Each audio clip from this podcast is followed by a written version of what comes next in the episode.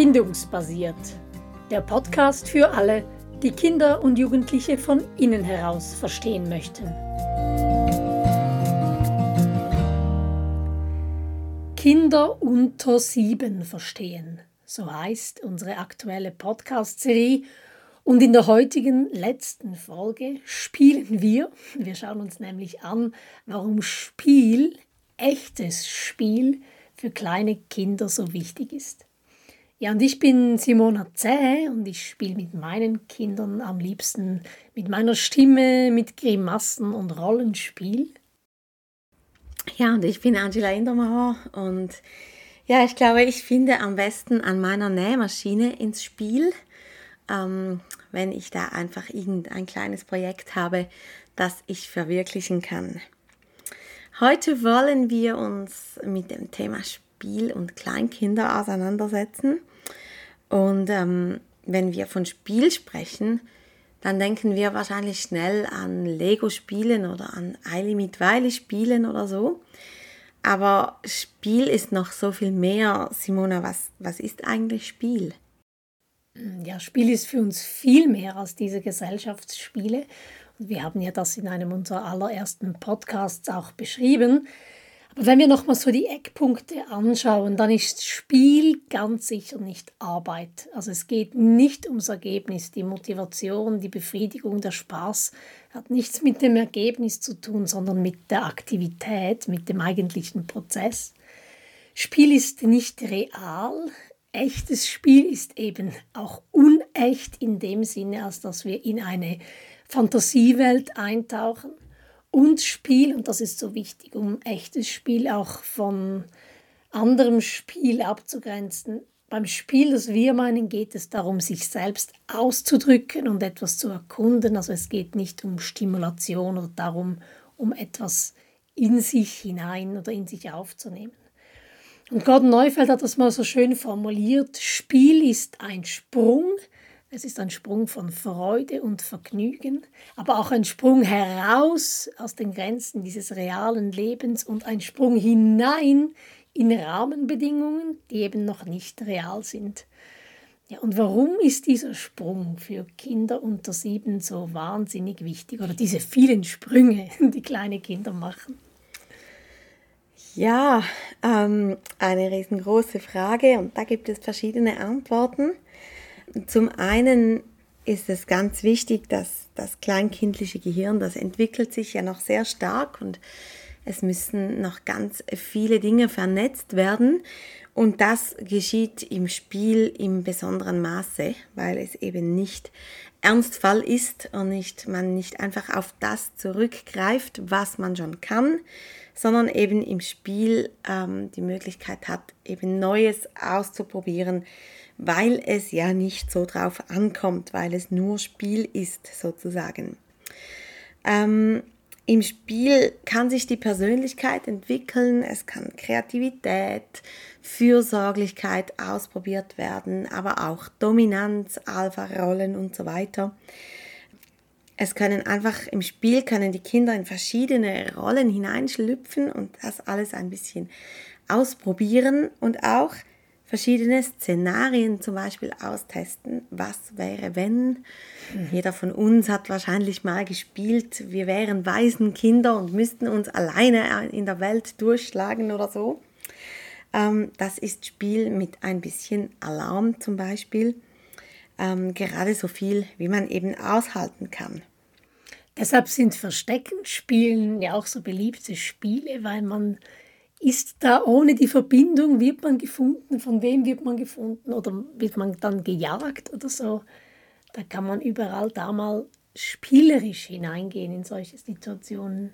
Ja. Und man könnte auch gleich wieder unterbrechen, weil das ist ja auch so wichtig beim Spiel, dass es freiwillig ist und ein sicherer Rahmen ist, oder? Genau, jeder von uns hat wahrscheinlich schon mit einem Kleinkind Verstecken gespielt, das nach gefühlten zwei Sekunden nach, aus dem Versteck rannte und gerufen hat, hier bin ich, ähm, weil es einfach die Trennung noch nicht ausgehalten hat. Mhm. Genau. Und dann etwas, was ich ähm, am meisten schätze am Thema Spiel und was ich gerade auch im therapeutischen Setting mir zunutze mache, ist, ähm, dass im Spiel keine Panzerung stattfindet. Also die Herzen, die sind weich im Spiel, die verhärten sich nicht, weil es eben sozusagen nur Spiel ist, nicht echt, nicht Ernstfall. Deshalb muss man sich auch nicht panzern. Und deshalb hat man im Spiel auch den Zugang zu seinen Emotionen und Gefühlen. Also man kann auch die schwierigen Emotionen im Spiel fühlen und ausdrücken. Ähm, jene, die vielleicht im echten Leben nicht so viel Platz haben. Und das ist etwas Wunderbares und deshalb wirkt Spiel ja auch heilend. Das sehen wir ja auch bei unseren Kindern, wenn die etwas Anspruchsvolles, etwas Schwieriges erlebt haben und auch bei allem anderen, was sie erleben, das spielen sie ja sehr oft nach mit ihren Stofftieren, mit ihren Playmobil-Figuren, Lego-Figuren da draußen im Garten mit irgendwelchen Tannenzapfen. Gehen sie ja genau nochmals in diese Situationen hinein und loten sie aus und spüren das. Und wie wäre es denn, wenn ich in der anderen Rolle gewesen wäre und so. Und wenn man das bei Kindern beobachtet, ist das schon für mich so der Inbegriff der Antwort der Natur auf Probleme, die uns im Leben begegnen, dass wir da ins Spiel finden und dann sehr, sehr viel auflösen können. Ja, von mir wird erzählt, ich hatte im Kindergarten eine sehr liebe Kindergärtnerin und es hatte sehr viele anspruchsvolle Jungs und aus meiner Sicht war sie zu wenig streng und sie tat mir dann auch etwas leid. Und ich hätte offenbar jeden Mittag alle meine Stofftiere in den Kreis gesetzt. Und dann war ich die Kindergärtnerin und dann habe ich mit denen geschumpfen und sie so richtig in den Senkel gestellt. Ähm, und dann erst konnte ich zum Mittagessen kommen. Das war mein mhm. tägliches Ritual. Es hätte aber auch genau umgekehrt sein können, wenn sie zu streng gewesen wäre und ja. du ins Spiel gekommen wärst und das zu Hause auch wieder ausagiert hättest dann hätte es genauso heilend sein können. Absolut. Und das ist auch das Geniale daran, dass wir als Eltern, wir müssen das nicht mal irgendwie moderieren oder initiieren oder so. Das Spiel macht seine Arbeit von selbst und das Kind mhm. spielt das, was eben gerade dran ist und so, wie es eben gerade notwendig ist, damit Heilung geschehen kann. Aber so ganz aus dem Schneider sind wir damit nicht als Eltern, nicht wahr? denn wir haben schon, was Spiel anbelangt, einige wichtige Aufgaben. Ja, sehr wichtige Aufgaben. Aber ich finde das eben genauso befähigend, oder? Dass wir nicht überall Spezialisten brauchen, Therapeuten brauchen, die sich um unsere Kinder kümmern, sondern dass wir selber als Eltern so vieles in der Hand haben und wie wir unsere Kinder unterstützen können oder was sie eigentlich brauchen, um spielen zu können, ist die Freiheit zu spielen. Und was meinen wir, wir mit Freiheit? Nicht angebunden sein, das Physische, sondern wir meinen damit Freiheit von Bildschirmen oder von Anregung, also einfach eine gewisse Lehre, Freiheit auch von geplanten Aktivitäten. Wenn der ganze Wochenplan durchgetaktet ist, dann hat Spiel gar keinen Raum. Und Freiheit eben auch von allem, was Unterweisung ist oder Beschulung ist, auch da hat es keinen Platz für dieses explorative Verhalten. Also die Freiheit, dass wir unseren Kindern die Freiheit schaffen, auch Freiheit ja, von, von Konsequenzen und von diesem Prinzip der Arbeit, das ist so wichtig. Also das heißt, wir sollten einfach immer wieder Zeiten haben, wo wir einfach zu Hause sind und weder ein Programm noch vielleicht andere Kinder noch einen Bildschirm genau. auf dem Programm haben. Genau.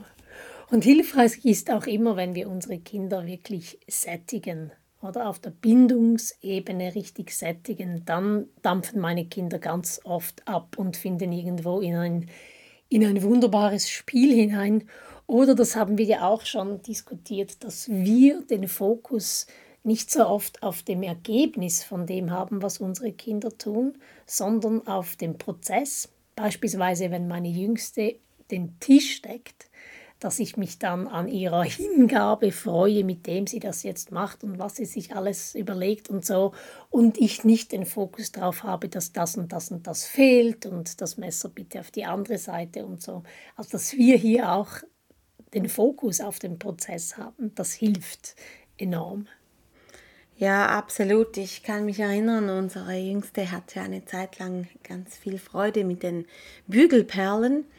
Und sie hat in einem Frühling irgendwie, ich weiß nicht, es waren schon 15 oder so, Bügelperlen, Schmetterlinge hergestellt. Und ich habe ähm, aus, ich weiß auch nicht, was mich da geritten hat, aber dummerweise habe ich zu ihr gesagt, ja, wenn du, wenn du jetzt noch fünf machst, dann haben wir für jedes Fenster im Haus einen dann haben wir schon die Frühlingsdecke oder die Fensterdeko. Und in diesem Moment war es vorbei mit dem Spaß. Und ich habe mich so genervt im Nachhinein, habe natürlich die 15, die schon da waren, aufgehängt. Aber es war mir eine, eine Erinnerung daran, ähm, eben nicht den Schwerpunkt auf das Resultat zu erzielen, nicht versuchen, sie zu motivieren, 20 zu machen, sondern mich einfach freuen an dieser Zeit, die sie da hat, die sie genießt und ja, an dem Spaß, den sie dabei hat.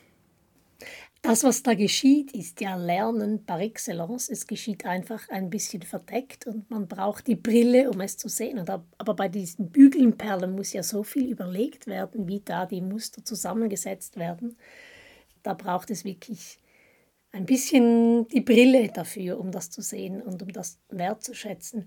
Ich habe da auch meine ähm, Lehrplätze mitnehmen müssen oder dürfen, wenn, wenn ich mit meinen Kindern bastle und ich habe den Fokus darauf, dass wir jetzt irgendein Resultat haben oder komm, wir basteln jetzt das und das, das hat mit meiner Tochter schon mit zwei oder drei Jahren überhaupt nicht funktioniert und ich musste in einen anderen Modus wechseln, nämlich dass ich am Basteln bin und irgend, mit mir selber irgendwie ein Projekt gebe und dann setzt sie sich neben mich und dann hat es da Materialien und dann macht sie irgendwas, was meistens genial rauskommt, aber es ist nicht angeleitet und es ist, der Fokus ist nicht auf dem, auf dem Resultat.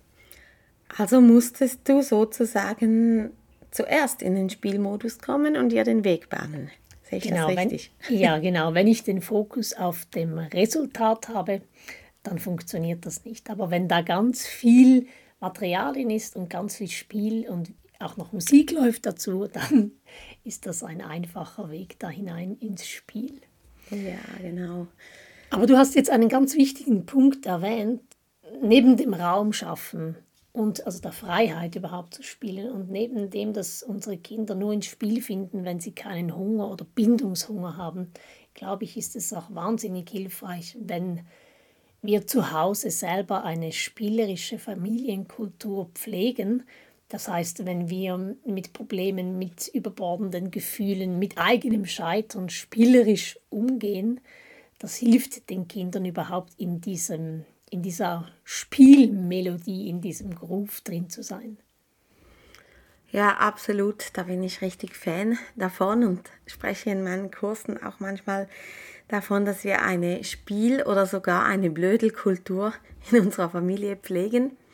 Und damit meine ich einfach, dass wir früh damit beginnen, dass wir eben spielerisch ähm, einen Zugang haben, dass wir über Dinge, ähm, Witze machen können, ähm, es auf die lustige Art und Weise ansprechen können.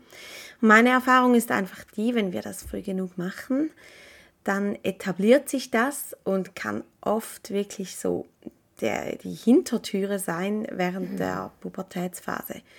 Dann, wenn alles so ein bisschen mh, hm, manchmal etwas schwierig wird, ähm, die Situationen angespannt sind oder so, ähm, viel Frust auch da ist, da kann es wirklich eine riesengroße Ressource sein, wenn wir spielerisch an etwas rangehen können. Ein bisschen Ironie, ein bisschen Sarkasmus, hier einen dummen Spruch. Ein machen. Augenzwinkern. Genau, absolut. Mhm. Ähm, aber das kann man nicht dann beginnen erst, das muss man wirklich vorher anfangen. Ähm, ja, beginnt auch damit, dass wir selber uns da nahbar machen und dass wir selber eben in diesen Spielmodus kommen, dass wir über uns selber lachen können, uns nicht allzu ernst nehmen und so weiter. Ähm, und eben auch, und das war für mich schon ein wichtiger Schritt, wieder zurückzukommen und schauen, wo finde ich denn ins Spiel? Was ist mein Spiel? Und kann ich mich einfach mal drauf einlassen auf dieses Spiel? Wie spielerisch gehe ich auch mit mir selber um, oder? Mit meinem eigenen Scheitern. Nicht nur, wo finde ich Spielräume, um kreativ zu sein, sondern wie verspielt bin ich auch in der Beziehung zu mir selber. Ja. Ja, herzlichen Dank, Angela, für diese Serie. Danke auch, hat Spaß gemacht. Ja. Also, bis bald. Ein nächstes Mal. Tschüss. Tschüss.